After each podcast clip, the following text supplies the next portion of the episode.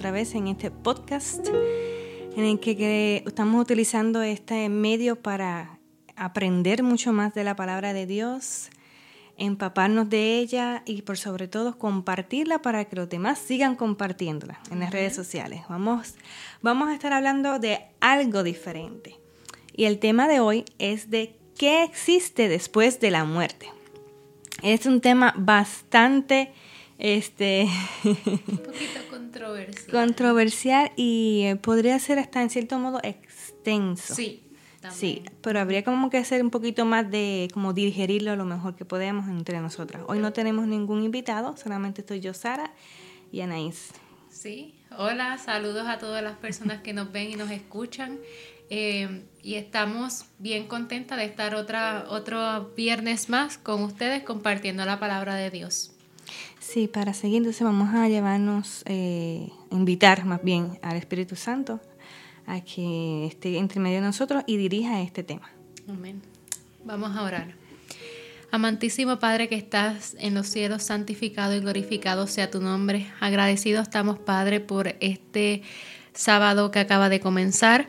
Te pedimos, Señor, que tú nos utilices para que podamos eh, ayudar a otras personas a entender este tema y que podamos cada día aprender más de ti. Perdónanos, Padre, si en algo te hemos ofendido. Todo esto te lo pedimos en el nombre de tu Hijo amado, Cristo Jesús. Amén. Amén. Queremos aclarar que hoy empezamos un poquito más tarde porque no, tuvimos problemitas técnicos, pero este sabemos que todos los, los viernes, ya estoy diciendo domingo. Sí, ya estamos, ya estamos un poquito cansadas, pero estamos aquí porque queremos compartir con ustedes. Como las personas que nos están viendo ven que estamos en un background diferente y por eso es que tuvimos esos problemitas técnicos, pero ya para la gloria y honra de Dios, pues estamos aquí para poder compartir su palabra y este tema tan interesante como Sara les mencionó, que se titula ¿Qué existe después de la muerte? Ok, vamos a entonces hablar de ese temita.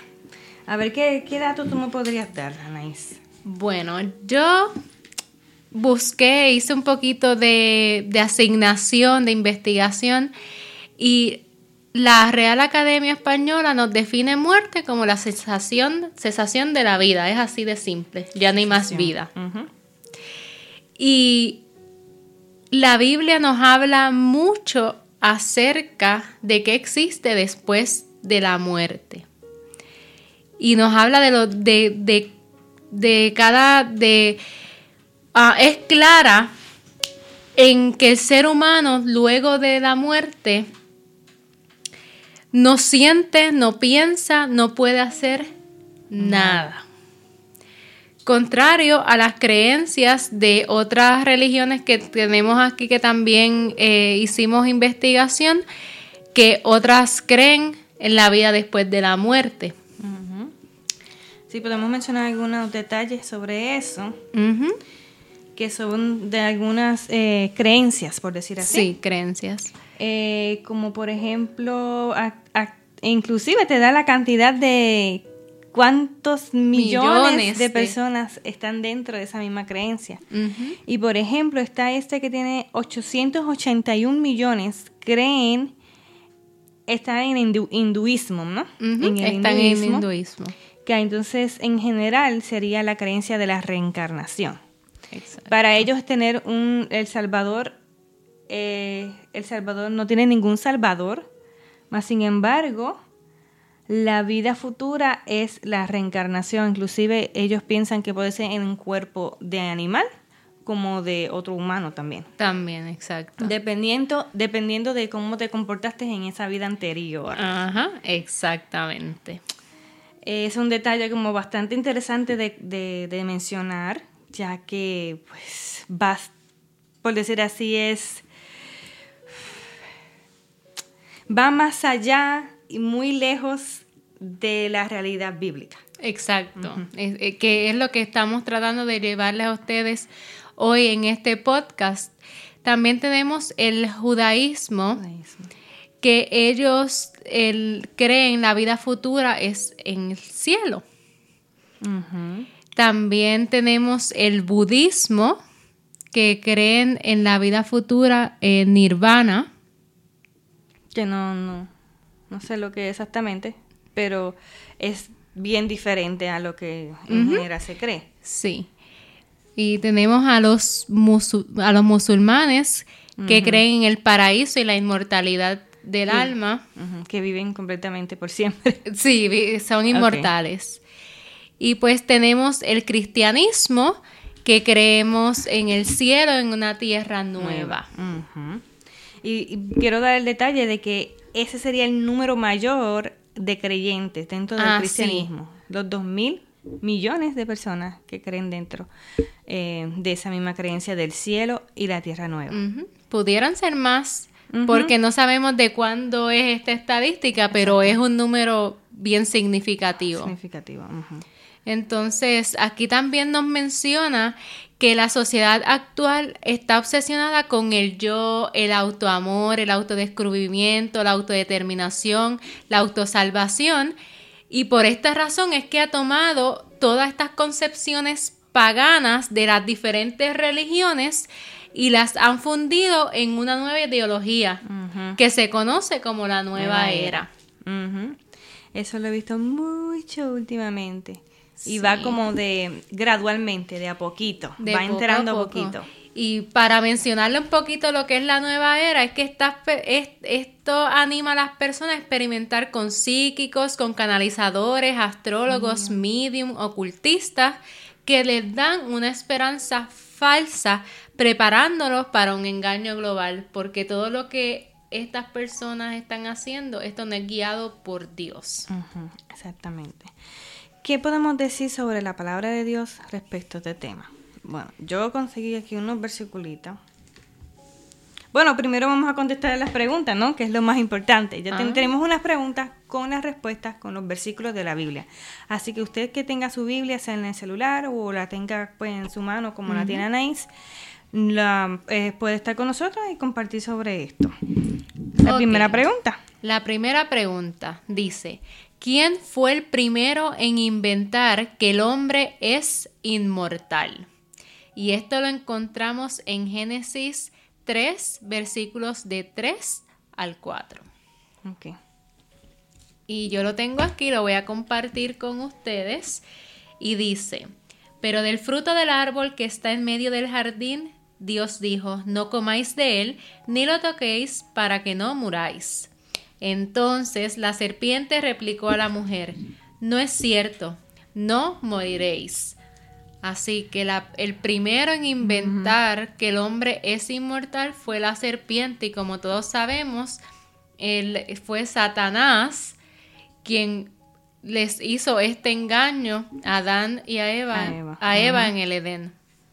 Sí, respecto a ese de la palabra inmortalidad, fíjate, conseguí unos versículos. Okay. Y, por ejemplo, está en 1 Timoteo 6:16, que dice, los seres humanos no tienen inmortalidad. A lo que habla estos versículos que voy a mencionar, el primero, la primera Timoteo 6:16, generalmente lo que dice es que los seres humanos no tienen inmortalidad, solo Dios.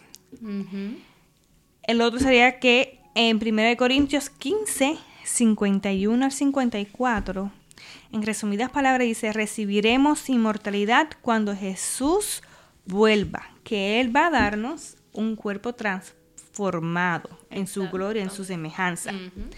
Y cuando Jesús vuelva, su recompensa de vida eterna vendrá con Él. Entonces sí hay inmortalidad, pero esa inmortalidad Él la va a otorgar a sus salvados, a los redimidos. No es que al morir inmediatamente vas a tener una salvación y al morir inmediatamente vas a estar viviendo eternamente. Esto es muy contrario a lo que estamos leyendo ahora mismo del engaño que está que Dios Satanás a Adán y a Eva en el principio, haciéndoles creer que iban a ser inmortales. Como seres humanos es algo muy tentador pensar como que no voy a morir. No voy, a morir. No voy a pasar por el sufrimiento de la muerte y quiero vivir y disfrutar todo lo que pueda sin morirme. Y la realidad que es como que es una mentira, ¿cómo es que se dice? Mejor es decir la verdad, aunque duele una mentira que haga feliz. Es una mentira que hace feliz a las personas, ser inmortal. Y vimos que muchas de esas religiones que tienen este, este punto en su creencia, pues este no comparten lo mismo que dice la palabra de Dios. Y lo que queremos transmitir es que lo más importante es transmitir, este, perdón, sería escudriñar la palabra de Dios y creerle a Dios porque Él es el creador. Exacto. Porque quiero añadirte ahí que estaba hablando de la inmortalidad. En la segunda venida del Señor, todos los que creyeron en Él y lo aceptaron van a resucitar y van a vivir eternamente como tú acabas de mencionar. Si el ser humano pudiera ir directamente al cielo en el momento de su muerte, entonces la resurrección no, no habría necesidad de, la resurrección. no habría necesidad ni siquiera de la vida. Exacto. ¿Para qué vivir si mejor me muero y me salvo? Exacto. No tendría ningún sentido. No tendría sentido.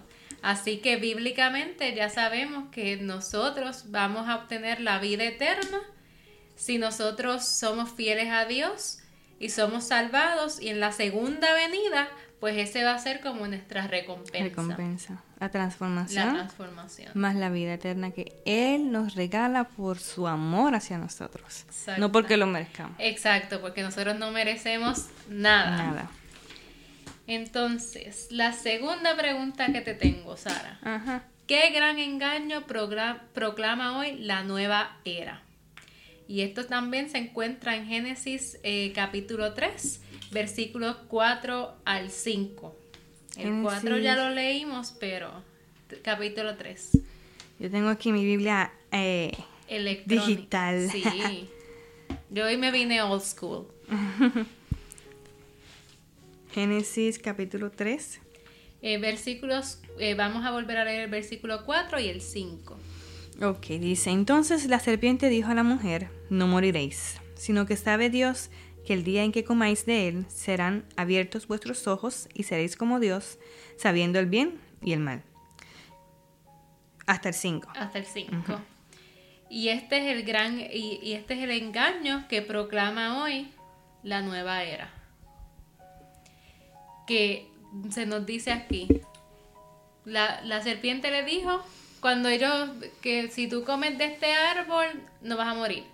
Y después le dice, sino que Dios sabe que el día que comáis de él serán abiertos vuestros ojos y seréis como Dios. O sea, mm. Dios no quiere que tú comas de él porque Él no quiere que, tú, que ustedes sean como, Él. Y ese es el mayor engaño. engaño. Exactamente. Cuando Dios quiere lo mejor, quiere que realmente seamos semejantes a Él. Exacto. Pero como seres humanos, tenemos que llevar un proceso. Dios es Dios y se acabó. Y el ser humano es una creación. Eso tiene que llevar un proceso para convertirse y transformarse como Él. Pero a raíz del pecado, no podemos llevarlo por nosotros mismos solitos. Podemos cooperar pero quien hace la obra final en nosotros, pues es Dios. Exactamente. Porque esta idea de la inmortalidad del, alma que predica la, nueva era viene, se origina por el enemigo, o sea, por Satanás. Es un punto. Que él nos quiere engañar usando sus ángeles para cuando, por ejemplo, hay gente que va a estos mediums o adivinos y le hacen, ah, que yo, yo quiero ver, a, por ejemplo, a mi abuela que falleció y se hacen apariciones y, ellos lo ven, pero realmente, aunque las personas no, no, no quieran aceptarlo, Satanás también tiene sus ángeles, Satanás también tiene su poder y puede hacer que todas esas cosas pasen para que tú sigas engañado y pienses que sí está ocurriendo, pero son las artimañas que él está utilizando para continuar con sus engaños, como comenzó con, en el Edén. Hay que tener bien claro que además de que nosotros somos pecadores, tenemos a un enemigo y es real. Claro que es real. A veces pensamos que Satanás es un invento, que eso es como por, por echarle la culpa a alguien de nuestros actos. Y no es que no tomemos nuestras decisiones, pero sí tenemos un enemigo que está tras bastidores tratando de manipular todo para que nosotros tomemos la decisión que Él quiere que tomemos. Es como magia, por decir así, en, otras palabras. Y otra cosa es que cuando mencionaste de... Ya se me olvidó, Nice. ¿Qué mencioné? Lo de las artimañas del, del enemigo. Ah, sí, que cuando, cuando utilizan este tipo de engaño de que voy a traer a mi abuelita, a mi mamá, a que, al pariente que ha fallecido, lamentablemente, porque eso duele, em, la gente se puede pensar, pero entonces para qué? ¿Cuál es el motivo de traérmelo? ¿Para el motivo que yo que, que se parezca? Si ella me está haciendo bien, ella me está cuidando, ella me, ella me dice que todo va bien. Entonces siento como, siente como un tipo de, tranquilidad y de paz que es a base de un engaño. ¿Y para qué? Uno tiene que preguntarse, ¿para qué Satanás quiere, quiere hacer eso para con nosotros? No es tanto para qué, sino porque Dios quiere que estemos bien firmes en sus caminos y que estudiemos de su palabra y que no nos demos a engañar, porque Él quiere que nosotros mismos veamos la realidad. ¿Quién es Dios? ¿Quién es Satanás? Y que estemos tomando la decisión de seguir a Dios conscientemente de que es el verdadero Dios y que es el que tiene todo el conocimiento y que no debemos estar como eh, de un lado como para otro en nuestras creencias, sino estar firme en lo que realmente Él quiere, que realmente estemos empapados de todo y que nadie, ni siquiera Satanás mismo, nos engañe. Exacto. Entonces, ¿para qué Él hace esto? Para engañarnos, para no creer en la verdad de Dios. Cuando tú vas y buscas en la Biblia, esto no puede ser cierto, que me está diciendo la Biblia esto porque yo he visto a mi abuelita, yo he visto a mi papá, yo he visto a mi mamá y, ellos se ven tan bonitos, ellos se me transmiten paz. Entonces ahí empiezas a querer eh, elegir primero al engaño, porque emocionalmente te trae paz, a la verdad que te va a traer paz, pero tienes que escudriñar y entender qué hay después de la muerte para tú tener paz y esperanza a pesar del dolor de un sufrimiento, así que de un padecimiento de alguien. Exactamente. Es importante estudiar la palabra de Dios. Cuando tú tienes eh, la estudia, la escudriña, eres más fuerte para vencer esos engaños. No que no vayas a ser propenso, ¿ves? Pero tienes ya la, la convicción de que Dios en su palabra nos habla de lo que está bien, de lo que es real. Entonces, aunque tú quisieras, si perdiste algún familiar y tú quisieras verlo, ese no es el motivo.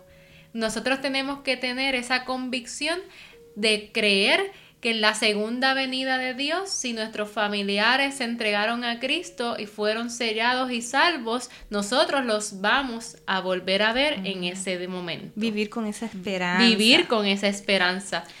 Aunque a veces uno dice, está difícil para algún tipo de personas. Sí, no es fácil. Pero la cosa es que uno mismo se enfoque en que no gana la salvación, porque la salvación Dios te la da. Pero sí en esmerarte a complacer a Dios con tu vida, vivir para Él. Exactamente. Es bien interesante, me gusta ahora, ahora que estamos este, como desglosándolo, como que me gusta más. Sí, es más, es más sencillo cuando vamos paso a paso entendiendo este tema, porque si uno lo habla así, este, todo juntos o sin buscar los versículos bíblicos que sostienen esta, lo que nosotros como adventistas creemos, pues entonces no vamos a tener, la Biblia es nuestra, nuestro escudo en esto. Y tenemos otra pregunta. ¿Sobre qué nos advierte la palabra de Dios? Y eso se encuentra en Mateo 24, 24. Mateo 24, 24 y lo tengo aquí para compartirlo con ustedes. Y dice, porque se levantarán falsos cristos y falsos profetas y harán grandes señales y prodigios para engañar si fuese si fuera posible aún a los elegidos. Lo que estábamos hablando ahora. Aún a los elegidos. Si fuese posible. Si fuese posible. O sea, la importancia es que a veces ignoramos esa, hasta nosotros que conocemos, no conocemos todo, pero conocemos de la verdad, de su palabra, se nos olvida, porque la vida nos ahoga en los afanes. Pero la verdad es que es tan importante estar, como es, bañados de la palabra de Dios, conocer cada pedacito de la palabra de Dios y tú estar firme, porque Tú no eres el que tienes el poder para vencer contra el enemigo, pero el Espíritu Santo sabe lo que tú estás haciendo, cómo te estás preparando, cómo te estás escudriñando. Y Él va a hacer que tú recuerdes, va a hacer que tú tengas todo eso fresco en tu mente y, y discernimiento. Eso, es un detalle. Te va a dar el discernimiento y tú vas a estar firme, como dicen ahí en el versículo. Van a ver, y hay, y han habido pero no van a parar hasta que la venida de Jesús se complete. O sea, van a venir falsos profetas, falsos eh, Cristos. ¿Qué pasa? ¿Cómo tú puedes saber quién es quién? Tenemos que estar bien firmes en la palabra de Dios. Y es sacar tiempo. Tiempo, exacto, porque como mencioné ahorita, eres más vulnerable si no sabes. Exactamente. De ratito, es, las excusas las ponemos nosotros. A veces no tengo tiempo para, para comer ahora. No tengo tiempo para ir al gimnasio, por ejemplo. No tengo tiempo para limpiar. No tengo tiempo para leer la Biblia. Todo es cuestión de organizarse. Organizarse. Organizarse. Y la palabra de Dios es más importante que todas las demás cosas. Así que poquito a poco, si no tienes el hábito, empieza que 10 minutos, 15 minutos, hasta que vayas aumentando y tengas un tiempo tú a solas con Dios para estudiar su palabra. Un capítulo.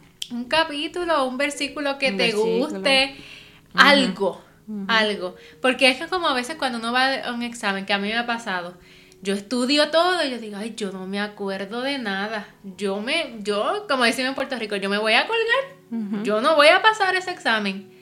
Pero en el momento tú te vas refrescando, como tú mencionaste. Tú te y todo, toda esa información te va llegando. Y así mismo pasa cuando nosotros veamos esos falsos profetas, esos falsos cristos, perdón, haciendo milagros y haciendo cosas que nosotros sabemos que son eh, dirigidas por el enemigo, en ese momento nosotros vamos a utilizar todo lo que hemos aprendido y vamos a poder, como tú mencionaste, discernir.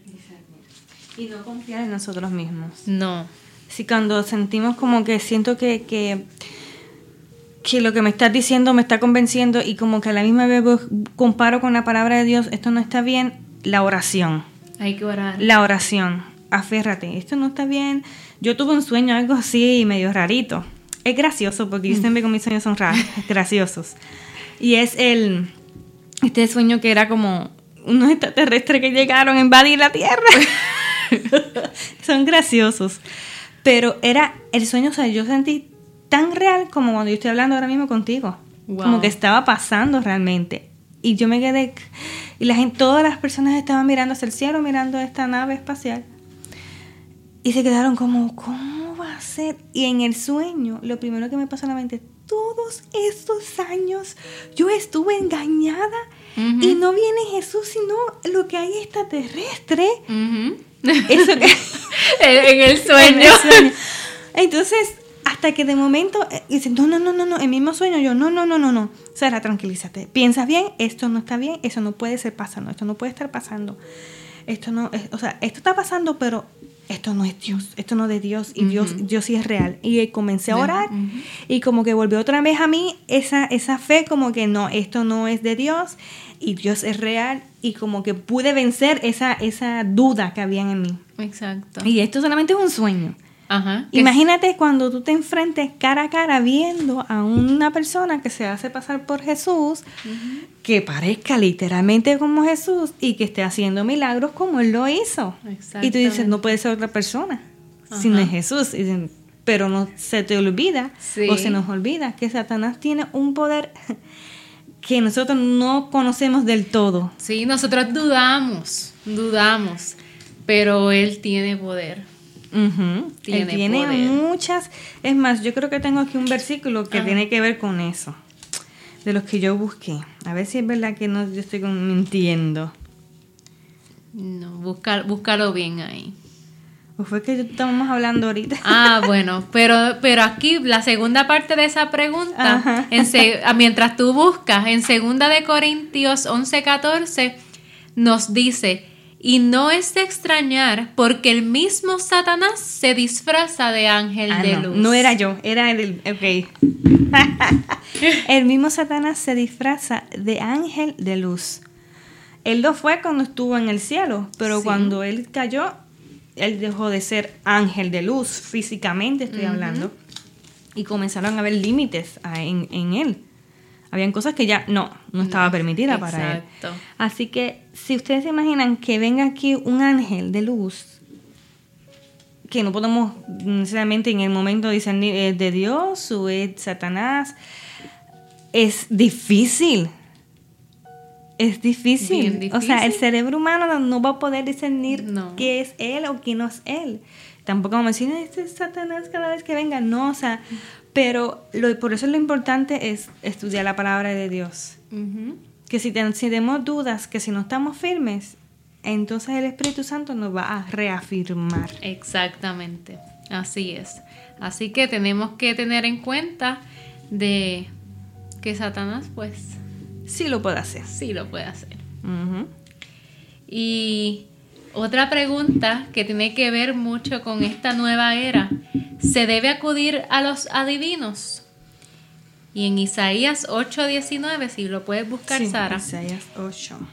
8:19 nos dice la respuesta de si nosotros debemos ir a los adivinos o no. Anaí, tu puedes se me perdió. Isaías 8, 19. 19, llegué. Dice, y si os dijeren, preguntad a los encantadores y a los adivinos que susurran hablando, responded, ¿no consultará el pueblo a su Dios? ¿Consultará a los muertos por los vivos? Por decir así, a un inmortal, digo, a un mortal, un ser humano que se cree que sabe, en comparación con Dios, que es el Todopoderoso. Exacto. Eh, entonces ponemos una balanza. ¿Por qué vas a confiar en un ser humano, en la capacidad de un ser humano en comparación con, Dios? No, hay comparación. No hay comparación. Así que la, la respuesta que nos dice este versículo, así mismo, empieza, cuando os digan que consultéis a los medium espiritistas que susurran y cuchichean, responded no consultará el pueblo a su Dios. ¿Por qué consultar a los muertos por los vivos? Así que la respuesta ahí mismo te dice medium y espiritista en, la palabra de Dios. Sí, porque a veces lo que utilizan es que van al, a lo que tú dices, el medium, adivinanza, a consultar con los que ya murieron. ¿Ves? Ajá. Entonces, ¿por qué vas a consultar con alguien que ya murió? por decir así, cuando Dios es el que tiene todo el conocimiento de todo, que mejor que él mismo. Así que no debemos acudir a los adivinos y la palabra de Dios es bien clara y específica acerca de, esto. Otra pregunta. La otra pregunta dice, ¿cómo fue conformado el hombre? Y eso lo encontramos en Génesis 2.7. Creo que ese lo tengo. No está bien, sí puedes leerlo. ah, ok. Génesis 2.7 en Génesis 2.7. Entonces Dios, el Señor modeló al hombre del polvo de la tierra, sopló en su nariz aliento de vida y el hombre llegó a ser un ser viviente. Fíjate, yo conseguí en un artículo sobre eso. Por eso dije, yo como que he escuchado eso, déjame ver. Dice, entonces Jehová Dios formó al hombre del polvo, que es lo que leíste de la tierra, y sopló en su nariz aliento de vida. Y entonces fue el hombre un ser viviente. Dios no puso un alma dentro de un hombre, es lo que está diciendo. Esto lo conseguí en un artículo. Es como en una ecuación. Polvo más aliento de vida es un ser viviente.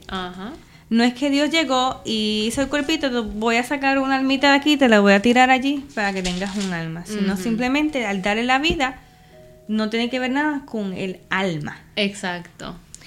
Entonces dice, si tú estuvieses por hacer una caja de madera, ahí te da como una metáfora. Tienes una caja de madera que necesitas clavos, madera y ya formaste una caja. Y vienes y separas los clavos y la madera que tienes, clavos y madera. No tienes una caja hasta que formes y, la, o sea, tú mismo hagas la caja con esos materiales. Es igual que el hombre. Si no tienes aliento de vida, tendrás un cuerpo, pero no tendrás aliento de vida, es que no hay, este, no hay aliento de Dios no hay vida. No hay vida. Sin uno no puede haber el otro. Eso es un detalle bien interesante. Importante para entender esta, esa parte. ¿Qué sucede con el alma? Simplemente deja de ser hasta que Dios venga en la resurrección. Y coloque los elementos todos juntos nuevamente. En, este momento, en ese momento, el polvo y el aliento de vida, que es lo que Dios sopla, son reunidos y entonces tienen una vida y una persona viviente, un alma viviente nuevamente. No es que hay como un almacén de almas que Dios va... yo sé que suena un poco gracioso, pero un almacén de almas que haya y entonces yo va poniendo en cada uno, sino el poder de Dios en dar vida, eso es suficiente, suficiente para que ese cuerpo, ese barro es, que Dios formó, ya tenga, sea un ser viviente como tal. Exactamente. Y ya, y la vida regresa a Dios luego de, de, morir porque Él es el creador, fue el que, el que nos creó. Así que es importante tener, entender la composición de cómo el hombre fue creado y lo que pasa este, luego de que, de que morimos. La otra pregunta dice, según la Biblia, ¿qué es la muerte? Y esto está en Eclesiastés 12.7. Muy interesante lo que dice. ¿Lo tienes ahí o no? No, no lo tengo aquí. Disculpa. No, no te preocupes, yo, yo lo leo y comentamos. Y dice, y el polvo vuelve a la tierra de donde vino, y el aliento de vida vuelve a Dios que lo dio que en, la Biblia no es que nosotros estamos eh, leyéndolo, es que está el versículo en Eclesiastés 12:7 que nos dice que el polvo vuelve a la tierra y el aliento de vida a Dios. A Dios, porque como mencionamos, Dios es el creador. No es que ese aliento de vida se queda vivo con Dios aparte hay que aclarar también eso, que es como un tipo de la inmortalidad del alma, como que se queda viva con Dios, ¿no? que no. ya al separarse esos dos elementos, como hicimos la metáfora de la caja, ya deja de ser un ser vivo. Exacto. Ya es como clavo y madera, ya no es una caja. Exacto, cuando ya tú lo rompiste la caja, pues tienes madera y clavo, ya. Exactamente. Se acabó. Dice, no hay conciencia de lo que está pasando o del tiempo que pasa cuando una persona fallece. Morir es como ir a dormir. quizás esto es un poquito como que nuevo para algunas personas. Morir es como ir a dormir. Y tu próximo pensamiento consciente es cuando Jesús vuelva y haya y si tú has estado sellado en la salvación, tú veas este, que estés resucitado cuando Él venga en su segunda venida. Exacto. De lo contrario, el, ser humano cuando muere no tiene conciencia de nada. Y es como estar dormido. Cuando uno va a dormir, que uno se estoy me fui inconsciente, 17, a veces uno me, y es porque no estamos, tenemos los pensamientos y los sueños del cerebro, pero no estamos en, en este, en el planeta Tierra, como tal, si tú vienes a ver mentalmente. Y la Biblia en Primera de Tesalonicenses 4:13 nos habla de, de, esto. Dice, hermanos, no queremos que ignoréis acerca de los que duermen, para que no os entristezcáis como los que no tienen esperanza. Y aquí la pregunta era, ¿con qué figura se presenta en la Biblia la muerte? Y hablamos que es un sueño. Un sueño. Exactamente, ahí lo resume todo. Ahí está resumido. Aquí tengo otro versículo que reafirma más sobre, sobre eso. Dice, en Salmos 146, 4 dice, pues sale su aliento y vuelve a la tierra. Y ese mismo día perecen sus pensamientos. Dice Salmos 115, 17. Dice, los muertos no alaban a Dios. Por decir así, en otras palabras, los muertos, las personas que han fallecido, no tienen, están sin nada en su mente, no están pensando, no están sufriendo, no están gozando, es simplemente nada. Nada, exacto. Y la próxima pregunta, como que, que era eso mismo, ¿saben algo los muertos? Y entonces para buscar otro versículo está en Eclesiastes 9. 5. 5, 6 y el 10. Ok, yo tengo también acá. ah, pues léeme. léeme Yo tengo hasta que- el 5, dice. Ah, pues lee porque cinco. los que viven saben que han de morir. Pero nosotros sabemos que, que en algún momento podríamos morir. Pero los muertos nada saben, ni tienen más paga, o sea, ya no están sufriendo para nada, porque su memoria es puesta en olvido. Exactamente. El 6-7. Y el 6 dice, también su amor, su odio y su envidia perecieron ya, y nunca más participan en nada de lo que se hace bajo el sol. Y el otro versículo es el 10, todo lo que te venga a la mano para hacer, hazlo con toda tu fuerza, porque en el sepulcro a donde vas no hay obra, ni planes, ni ciencia, ni sabiduría. Nada, No hay nada. no hay nada, simplemente un estado de sueño. Exacto. Así que la, la respuesta a si los muertos saben algo es que no, No. no saben. Su memoria está en olvido, no están pagando nada, ninguna penitencia, ning- no están gozando. Yo diría como que cuando yo estuve estudiando arte, eh, en esta hay una cultura que tiene esto de la vida después de la muerte bien arraigada y es el antiguo Egipto. Ah, sí. Cuando van a la, todos los que son todos sus monumentos, sus pirámides, sus esfinges, su había una que es como en un templo esculpido en la piedra. Todo eso son tumbas. Sí. Y dice, ¿por qué una tumba? Los faraones tan solo pensaban en ellos mismos. Los faraones vean grandeza, poder, control.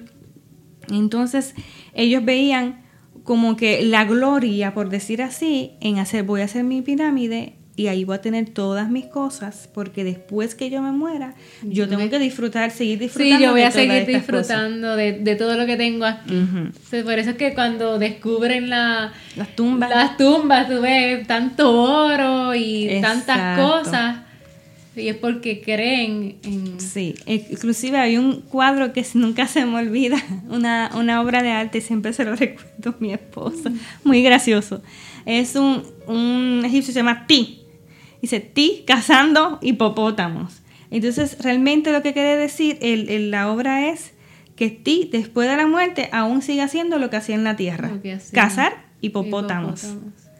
Entonces, esa era una de las culturas que yo encontré que era que tienen una, un- una conexión o una Bien fuerte. muy fuerte a lo que es la vida después de la muerte, porque todo, prácticamente casi todo en el antiguo Egipcio tiene que ver con, Sí. con las tumbas. Y vemos ahí, y como hemos estudiado hasta el momento, pues que no va correlacionado con la verdad de Dios. Exactamente. La otra pregunta es, ¿cuándo le será devuelta la vida eterna al ser humano que perdió por causa del pecado? Y se encuentra en Primera de Tesalonicenses 4, versículos 13 al 16. Y nos dice aquí, Hermanos, no queremos que ignoréis acerca de los que duermen para que no os entristezcáis como los que no tienen esperanza. Si creemos que Jesús murió y resucitó, así también Dios traerá con Jesús a los que durmieron en él. Por eso os decimos en palabra del Señor que nosotros que vivimos, que habremos quedado hasta la venida del Señor, no pereceremos a los que no precederemos a los que durmieron. Porque el mismo Señor descenderá del cielo con voz de mando, con voz de arcángel y con trompeta de Dios, y los muertos en Cristo resucitarán Primero. Así que, ¿cuándo le será devuelta la vida eterna al ser humano?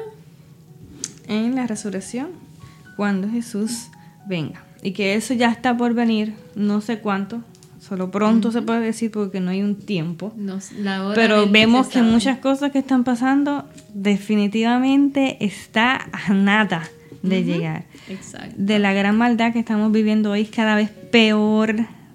La gente más fría, más cruel, el amor enfriándose. De verdad que esas son señales está bien grandes. Está cerca. La preguntita, ¿cómo fue la última que leíste? Eh, La anterior. La- ¿Cuándo le será devuelta la vida eterna?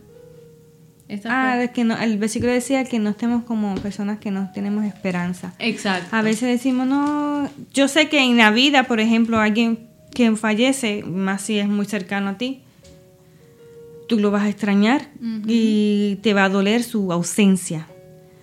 Pero una de las cosas que debemos pensar y tener como paz también es que, que ellos están tranquilos, ya no están, si estuvieron sufriendo por una enfermedad, ya no están sufriendo. Si ellos estuvieron sufriendo por otras cosas, ya no están sufriendo. Si ellos pasaron por una situación, este, por ejemplo, a veces son accidentes y, y sin saber nosotros, ¿verdad? Que después del accidente tuviese algo que realmente fuera un- una desgracia en su vida, ya no lo iba a tener. O sea, el propósito de Dios que, que un ser humano fallezca, ¿verdad? O pase al descanso, como también decimos, eh, debería traernos también a nosotros paz, paz y seguridad y también la esperanza La esperanza. que, que tenemos de que Jesús ha sellado a este ser humano, Jesús va a salvar a este ser humano mm, con esa esperanza, aunque no conozcamos la vida personal literal de cada quien, sino vivir con esa esperanza porque es cuando nuestras heridas se van sanando y, y nos seguimos preparando para decir allá en el cielo, cuando Jesús venga y me transforme, yo me voy a encontrar con todos mis familiares que han sido sellados Exacto. y ya no vamos a sufrir más y ya no vamos a tener muerte más que eso es lo más importante. Eso es lo más importante. Y la última pregunta que tenemos de este estudio es ¿cuál es la fórmula de la vida eterna? Y se encuentra en Primera de Juan 5.2. A ver, la busco yo. Sí, Primera de Juan, 5.12. se supone que si es digital te ayuda a avanzar. Pero en mi caso no. Primera de Juan 5.12. Lo tengo. Dice, el que tiene al Hijo tiene la vida. El que no tiene al Hijo de Dios no tiene la vida. So, la vida aquí en, en la tierra, yo diría que es una vida pasajera. Y la verdadera vida es la que vamos a tener junto con Él en esa tierra nueva, creación de todo el, de todo el planeta nuevo, con Él, Dios iluminando toda la ciudad, con, sin lágrimas, sin, sin dolor, sin recuerdos negativos, sin, o sea, viviendo feliz, Felices. Felices. Eh, que eso es lo que Dios quiere, es que todos estemos ahí. ¿Y quién no quiere estar en esa gloria de, de- de conocer a Jesús cara a cara y de, de vivir junto con Él? Eh, Yo diría que todos los que somos creyentes y tenemos eh, te- queremos vivir eso y para llegar a eso tenemos que trabajar día a día para poder obtener esta gran recompensa. Así que es importante que nosotros aceptemos al Señor, a Jesús, para poder tener esa oportunidad. Y si hay alguien que nos está viendo o nos, o nos está escuchando y aún no ha dado ese paso, le exhortamos a que conozcan a Jesús, que disfruten a Jesús para que tengan esta gran oportunidad y puedan vivir. Esta es la clave para poder vivir eternamente. Jesús, Jesús. Creer en Él, servirle a Él, vivir por Él. Vivir por por ejemplo, Él. aquí tú consigues unos versículos, dice Filipenses, Filipenses 1.21, porque para mí el vivir es Cristo y el morir es ganancia. Y a veces se, se escucha un poquito complicado de entender y dice como que vivir en Cristo y morir es ganancia. Porque cuando vivimos agradándole a Dios constantemente, es, estamos ganando, ¿ves? Tenemos un beneficio, tenemos una bendición. Una bendición. Morir en Él es aún más ganancia porque dice otro versículo, 2 Timoteo 2.11, si morimos con Él, también viviremos con Él. A nosotros morir sellados en el nombre de Jesús, sellados para salvación, entonces tendremos el privilegio y la bendición de vivir con él eternamente. Eternamente, exactamente. Interesante. Sí, tremenda explicación. Mejor no lo pudiste eh, explicar para las personas que encuentran el versículo confuso y es así. Sí, es bastante confuso, pero sí. cuando uno comienza como a ejercitar el, espíritu, el músculo espiritual, uno va agarrando un poquito más y un poquito más. Sí, eso eh, eh, hay que interpretar bien la, palabra, de Dios. Sí, es muy importante. Es muy importante, sí. Bueno, hermanos, hasta que se el, el temita de mm, la vida después de la muerte. Esperemos que, que ah, les haya ayudado. A mí mientras lo estudiaba me, ayudó porque aunque uno está en la iglesia a veces no, no sabe bien o interpretar los versículos o cómo, o cómo entender ciertos temas. Así que es importante que aunque nosotros estemos en la iglesia, pues siempre repasar esto y, también llevarle este mensaje a aquellas personas que no conocen esta creencia y pues que tienen alguna de las creencias que nosotros mencionamos al principio y es importante que conozcamos realmente lo que dice la palabra de Dios acerca de cada tema que nosotros vamos a, estar exponiendo aquí. No es lo que Sara piensa o lo que yo piense, sino que vamos a, con la palabra de Dios, vamos a, tocar cada tema para poderlo así entender y sacarle gran provecho. Así que yo espero que hoy hayamos aprendido un poquito más acerca de qué existe después de la muerte, cuál, que, cómo se obtiene la vida eterna y espero que les haya sido de gran ayuda. La importancia de estar bien instruidos en su palabra. En la palabra para no dejarnos engañar. Y vemos que no solamente esto ayuda a las demás personas, nos ayuda a nosotras, también. Claro que a escudriñar y a entender, a estudiar mucho más de la palabra y muchas de las dudas, si tuviésemos alguna, aclararlas más aún. Así y confirmarlas. Así es. Bueno, pues gracias por escucharnos, que tengan muy buenas noches y vamos a tener una oración para concluir. Concluir. Concluir. Ya, estamos trabadas. Tengo que hacer ejercicios del coro. del coro. bueno, voy a hacer la oración, pero antes les quiero recordar, el próximo viernes, con el favor de Dios, vamos a estar en vivo nuevamente a las 8 de la noche, eh, horario de centro, y a las 9 de la noche, horario del este. Están todos bien invitados. Si les gustó el tema, compartirlo. Que Dios los bendiga. Vamos a tener la oración. Padre Santo que estás en los cielos, gracias por este nuevo eh, podcast que nos has permitido tener. Ayúdanos, Señor, a que no solamente podamos ser tus instrumentos y llevar a los demás y que conozcan de tu palabra, que también eh, cada una de las personas que están escuchando esta palabra, esta, esta nueva instrucción, esta ricura de tu palabra, que pueda compartirla con los demás a través de las redes sociales, a través de la palabra, a través de, de tú a tú, y que no solamente crezcamos nosotros, que crezcan ellos, Señor, y que todos seamos como una hermandad, llenándonos de tu Espíritu Santo. Dirígenos en tu bendito nombre, Jesús. Amén.